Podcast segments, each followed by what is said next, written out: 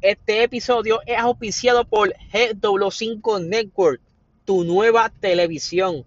Búscalo en YouTube y suscríbete para que estés al tanto de los nuevos especiales que estarán saliendo a través de ese canal GW5 Network.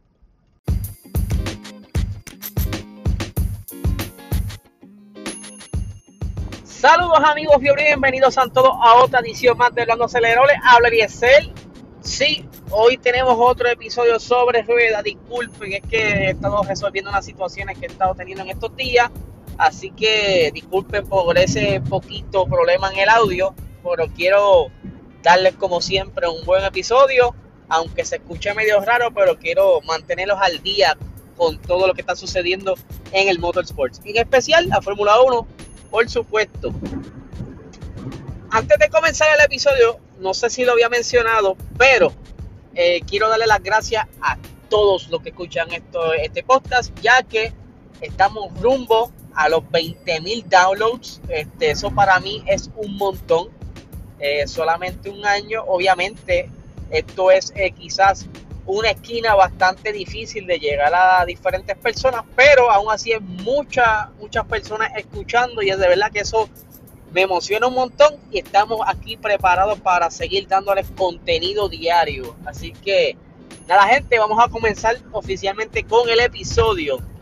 Y ya saben que vamos rumbo al Gran Premio de México, eh, donde no se celebra desde el 2019 Obviamente otro circuito más afectado por las condiciones de COVID-19 durante el 2020 y que eh, por ciertas razones el, el, calendario del 2020 fue un poquito especial, por eso no pudimos visitar ciertos circuitos, pero ya este año vamos a estar visitándolo y es que también quería recordarles que por historia este circuito es dominado mayormente por Red Bull, ya que Red Bull, el diseño de su motor y su aerodinámica eh, se ve más beneficiado dado la altura donde se encuentra ese circuito, ya que les voy a explicar ahora rapidito el por qué, lo tengo por aquí anotado.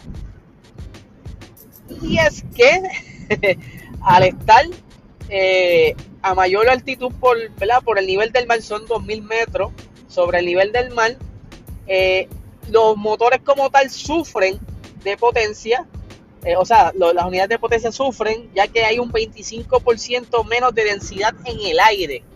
Y es por eso que quizás estuvimos viendo a los Mercedes penalizando tanto, lo más probable estaban haciendo algún tipo de prueba en las unidades de potencia de Valtteri Bottas, ya que Valtteri Bottas estuvo hablando recientemente en unas entrevistas que ellos están listos para este gran premio, ellos saben muy bien que Red Bull le va súper en este circuito y que ellos han estado preparando esa unidad de potencia para estas condiciones. Pero vamos a hablar un poquito del pasado. Y es porque, eh, aunque Lewis Hamilton ganó el Gran Premio del 2019 y si la mente no me falla, eh, para ese entonces en ese circuito fue donde él aseguró su campeonato eh, en lo que es el campeonato de pilotos. Me puedo ir a equivocar, pero si la mente no me falla, fue en ese, en ese gran premio. Pero vamos un momentito a lo que fue la quali. Esa quali, quien estaba dominando las velocidades era Max Verstappen. Pero ¿qué sucede? En esa última instancia de esa Q3, Valtteri Bottas tuvo un accidente justo, justo, justo, comenzando la recta principal, que hay una curva bastante incómoda, Valtteri Bottas perdió el control, se estrelló, Max ah, iba pasando justo detrás de él, obviamente salió la bandera amarilla, aunque Red Bull intentó eh, reclamarle que fue algo casi instantáneo el que saliera la bandera amarilla, pero aún así, aunque él había hecho su mejor tiempo, eh, se había llevado la pole position, fue penalizado con tres posiciones eh, obviamente con esto arrancando desde la cuarta posición. Es por eso que en, en esa fecha, en el 2019, pues Mercedes estaba mejor estratégicamente acomodado, lo que entonces le favoreció por esa parte a Lewis Hamilton y pudo ganar, aunque la o batalló, no hubo break para que se dejara pasar por Max. Y pues gana esa carrera porque por eso es que este, este fin de semana ellos están buscando la manera, ya que históricamente saben que por papeles Red Bull es mucho más ágil aquí. Eh, han estado preparándose, como le estaba diciendo, y pues por aquí tengo las expresiones de Valtteri Bottas que dice lo siguiente: Sabemos que México es un, eh, sabemos, perdón, que México sufrimos mucho más de lo habitual y parece que por la altitud y cómo afecta el motor hemos mejorado y creo que somos más fuertes que hace unos años. Eh, pero sobre papel los recursos serán más rápidos. Pero hemos intentado prepararnos de la mejor manera posible eh, para este fin de semana pero veremos qué sucede, ¿verdad? Esto fue lo que estuvo comentando Walter Bota. Él es una persona de pocas palabras, no tanto como Kimi Raikkonen, pero sí, él lo que dice es lo necesario para contestar las preguntas y pues él cree que están listos para este fin de semana. No tan solo él, también eh, Toto Wolf estuvo hablando sobre lo que tenían planeado para este fin de semana. Dice, México era una pista históricamente difícil para nosotros pero este año puede cambiar todo. Lo hemos visto toda la temporada, en donde unos parecían ir mejor, los otros no, y viceversa. Así que debemos ir a la carrera, o sea, debemos ir carrera a carrera. Obviamente, Mercedes con su astucia deben ya tener quizás un plan B, C, D, E en cuanto a las condiciones de la pista, cómo se ven afectados los motores en esas primeras sesiones de práctica, van a reaccionar bastante rápido eh, para poder entonces ajustar lo mayor eh, ese setup tanto de motor como de aerodinámico para intentar pelear esa victoria ya que Max está por delante de ellos y están bastante peligrando lo que es el campeonato de constructores porque si Pérez y Max logran hacer podio ambos es, posible que entonces pierdan la ventaja también en el campeonato de constructores. Ustedes saben que también Cristian Horner estuvo diciendo que para este gran premio van a hacer todo lo posible por regalarles a Checo Pérez un gran fin de semana en su, en su tierra natal. O sea, quieren que luzca súper bien este fin de semana, ya que en otros años Checo Pérez no ha podido por diferentes situaciones, ya que había tenido retiros del monoplaza por problemas mecánicos, etcétera.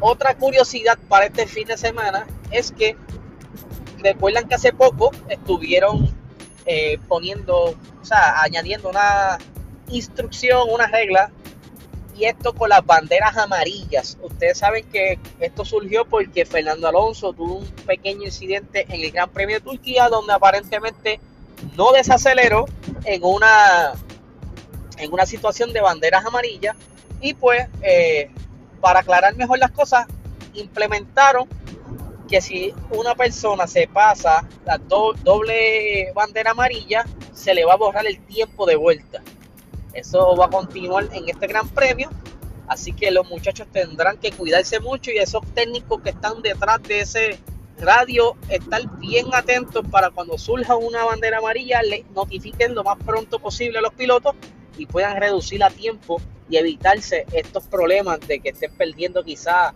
el tiempo en vuelta o que reciban alguna penalización que los afecte en la clasificación para la carrera. Eh, para ir finalizando, ustedes saben que Ferrari ha estado poco a poco recuperándose este año. Cosas que dijeron que no iban a hacer, la están haciendo. Eh, quizás han descuidado un poco lo que es el diseño del 2022 por estar buscando estas pequeñas sencilleces para entonces tratar de asegurar esa tercera posición en el campeonato de constructores que está casi casi al otro lado. Y es que ellos pues mejoraron para este inicio de año lo que fue la, el turbocharge o la turbina. En adición, ellos estuvieron eh, obviamente trabajando en su aerodinámica y recientemente estuvieron implementando unas nuevas mejoras en el sistema híbrido que ha estado funcionando de show. Pero ¿qué sucede? Para este fin de semana van a estar trayendo otro paquete aerodinámico, aunque quizás sea un poco sencillo, pero les va a resolver ciertos problemas que están teniendo. Y es que en la parte de los frenos delanteros ellos tienen lo que son los ductos donde recibe el, aire para enfriar esos discos, pues el, aire entra por el ducto, pero sale a través de, del aro. ¿Qué sucede? Muchas veces ellos quizás por buscar ese enfriamiento adecuado, pues no toman quizás en consideración o juegan la carta de perder un poco, tener un poco de turbulencia, porque ese aire entra, pero también sale.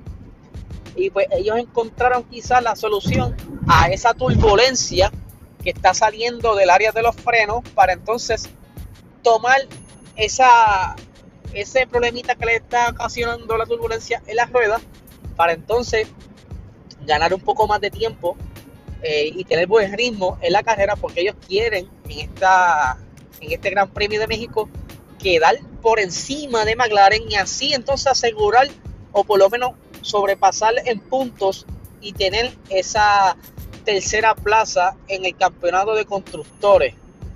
Y ya vimos que poco a poco lo que han hecho les ha funcionado, así que es cuestión de tiempo de que quizás McLaren se esté quedando atrás. Obviamente sí, McLaren no ha vuelto a traer ninguna mejora hasta el momento.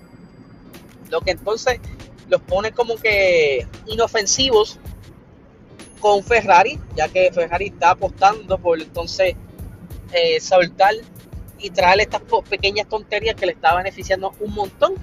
Lo que eh, al fin de la temporada veremos si logran conseguir esa tercera plaza del campeonato de constructores. Así que nada, gente, Mañana estará saliendo el episodio de preguntas y respuestas. Ya ustedes saben que eh, quedaron unas preguntas pendientes, por eso no he zumbado ningún post eh, preguntándoles a ustedes qué quieren que hable, porque todavía me quedan un par de preguntas, así que estén pendientes porque va a estar saliendo eh, después de mediodía ese episodio mañana, porque ya lo tengo grabado. Así que nada, gente, que tengan excelente tarde.